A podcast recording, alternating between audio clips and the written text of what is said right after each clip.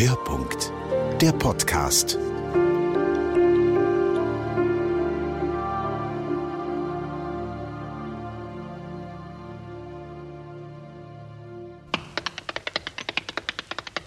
Ich habe gerne alte Zeiten. Und vor allem Zeiten, wo, wo ja, die Industrialisierung halt erst am Kommen war. Also, es sind noch Maschinen, die man daran schrauben Der Anfang hat das genommen, als ich als Bub jeweils meinen Vater beim Arbeiten erlebt habe. Der hat gebaustert und tapeziert im herkömmlichen Stil, also mit, äh, mit den Rosshaar und dem ganzen Bagage. Ich habe ihm oftmals geholfen und nahezu jeden Mittwoch während meiner Schulzeit auf Montage müssen gehen, irgendwelche Vorhangringel absigen. Und dort habe ich ein Flair bekommen für Wert.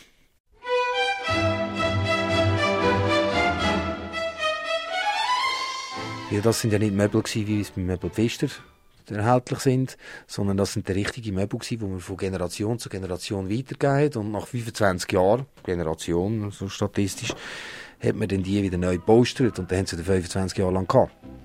Ergo etwas Nachhaltiges. Sing,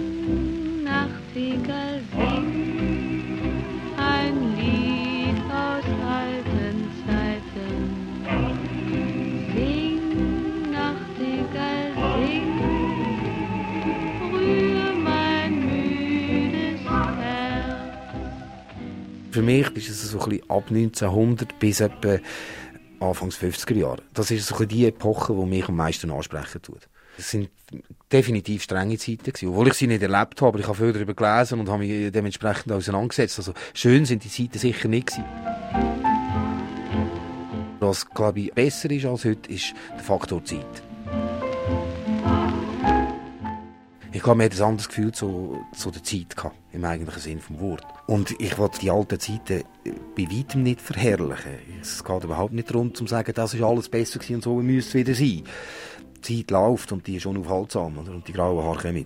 Äh, aber man kann, glaube ich, aus alten Zeiten halt eben schon Sachen mitnehmen und die wahren. Das bemängle ich sehr an der heutigen Gesellschaft. Die, die Zeithetzeten. Also, die Erleichterung von allem, jeglichem, äh, was auch alles erfunden wird.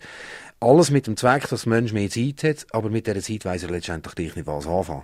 Und er ist im Durchstress. Und kommt spät und mag nicht nachher und das geht nicht auf. Und ich glaube, die alte, in der alten Zeit ist das eben nicht so gewesen. Dort hat man zwar streng gehabt und einen Krampf gehabt und länger geschafft und weniger frei und keine Ferien und irgendetwas, aber man hat ein besseres Gefühl, Gefühl gehabt für die Zeit. Und man ist dann auch ringer vor dem Haus aufs Bänkchen gehockt und hat in dem Moment auch geniessen Was, glaube ich, in der heutigen Zeit eher schwer ist.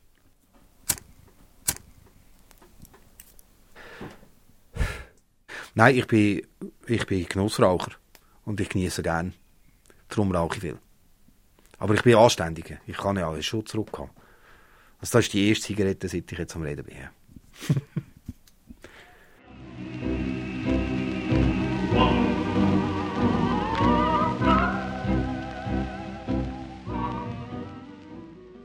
kann schon sagen, dass es zutreffend ist, dass alles, was ich irgendwie auf Beistellen so ein eine nostalgische, nostalgischer Natur ist. Meine Erklärung dafür ist, das sind, das sind Werte. Und die Werte, die, äh, am ehesten findet man die wirklich bei den älteren Leuten. Mhm. Ganz banale Werte. Sei es jetzt äh, äh, ein simples Knicke-Beispiel, Türen aufheben oder links von der Frau gehen. Ich meine, das weiss heute ein Junge nicht, warum dass man links von der Frau geht als Mann.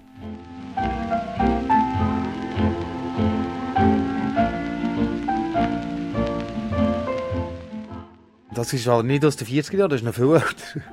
Ja, wegen dem Herz von der Frau. Dass wenn irgendwie ein, ein Geschoss wird kommen, dass das Herz von der Frau geschützt wird vom Mann. Sing,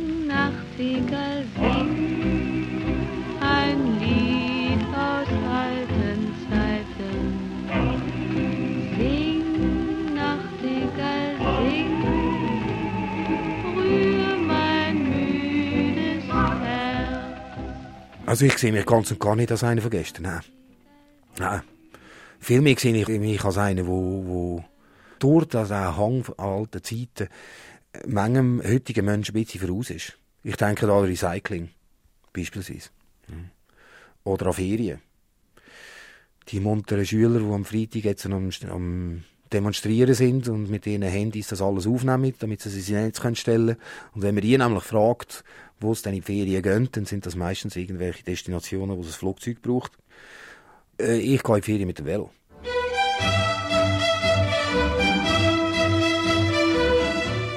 Und wenn die Frau dabei ist, gehen wir mit dem Tandem und dem Anhänger. Heissen tut der Severin. Ein englisches Rallye-Velo ist es mit der äh, alten, die erste elektrifizierte Lampe, die es gibt von 1923.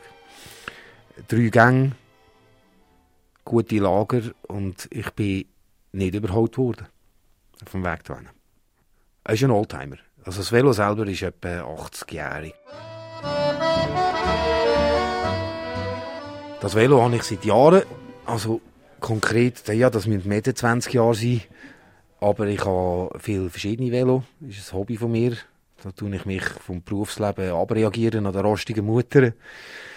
Äh, und erfreue mich immer wieder an der Tatsache, dass man solche Göppeln auch wieder reparieren kann. Oder ich gehe posten mit dem Rucksack, der jetzt auf dem Velo ist. Mit dem tue ich auch meine Teegotter zum Arbeiten mitnehmen, die ich jeden, jeden Tag fülle. Und wieder leeren, logischerweise. Und dann wird sie wieder gefüllt, eine alte Campingflasche. Also PET-Flaschen sehen wir bei mir nie. Folglich, alles, was da gecatcht wird, wegen Klima oder Meerschmutzung und hin und her, wegen mir, denke ich, ist es, ich, ich habe keine Flaschen verloren im Meer. Also, ich brauche sie immer noch.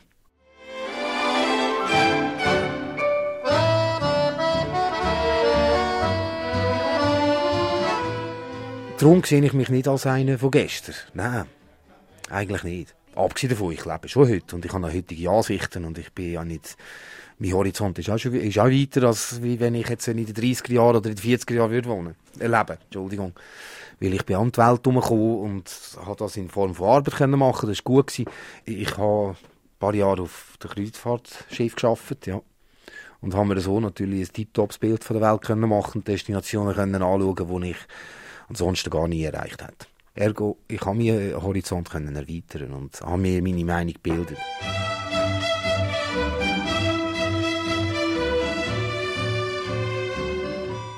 In der Wirtschaft nützt es natürlich nichts, wenn etwas nachhaltig ist.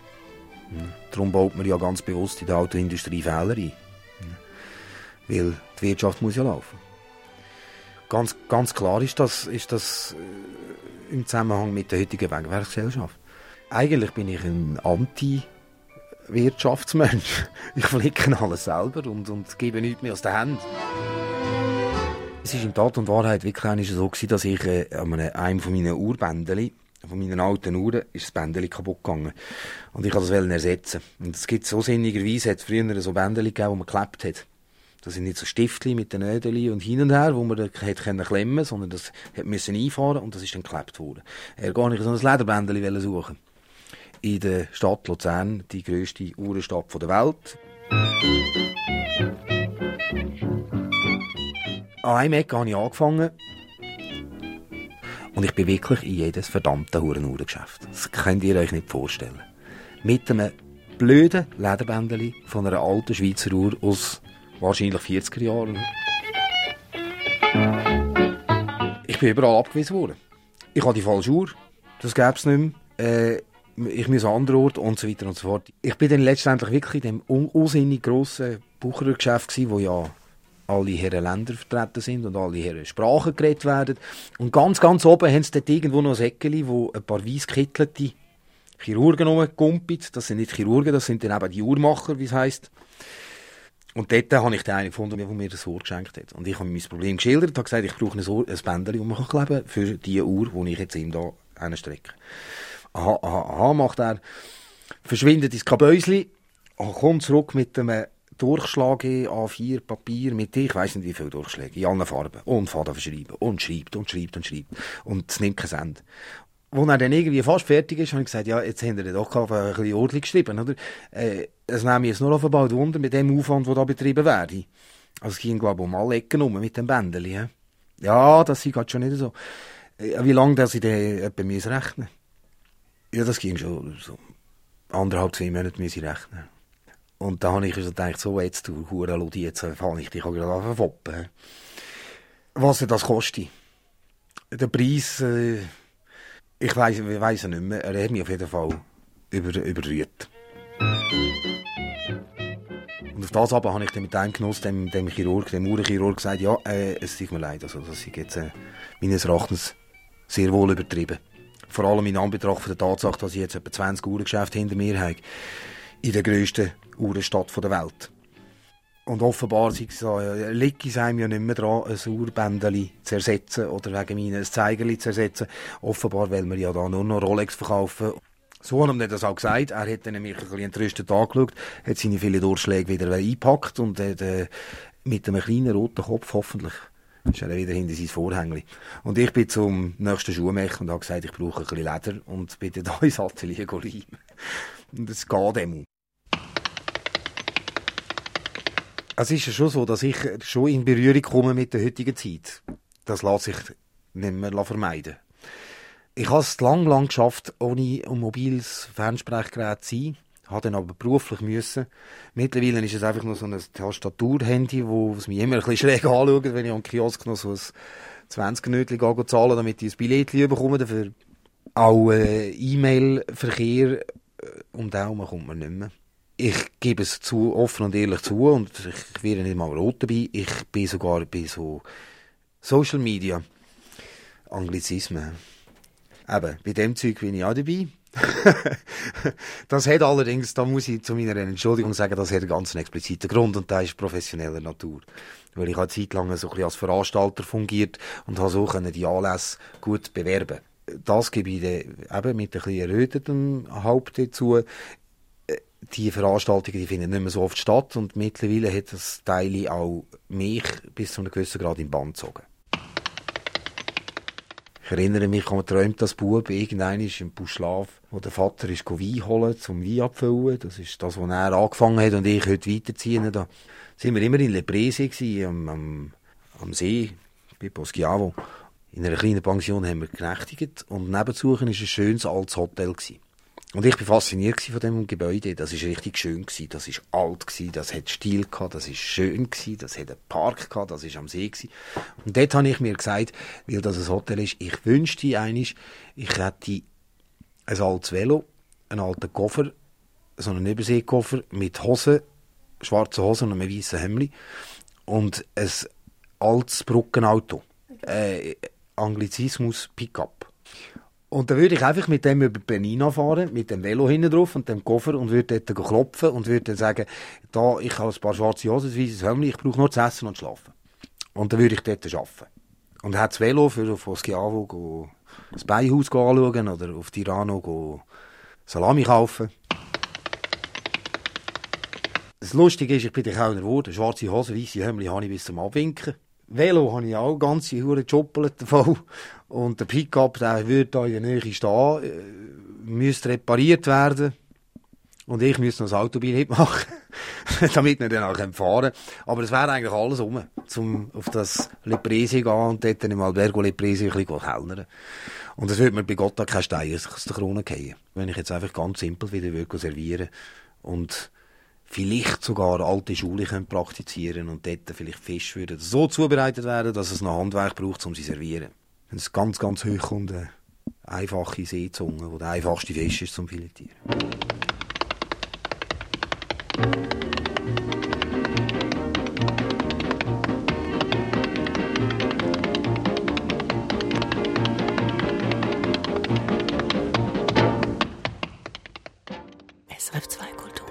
Hörpunkt, der Podcast.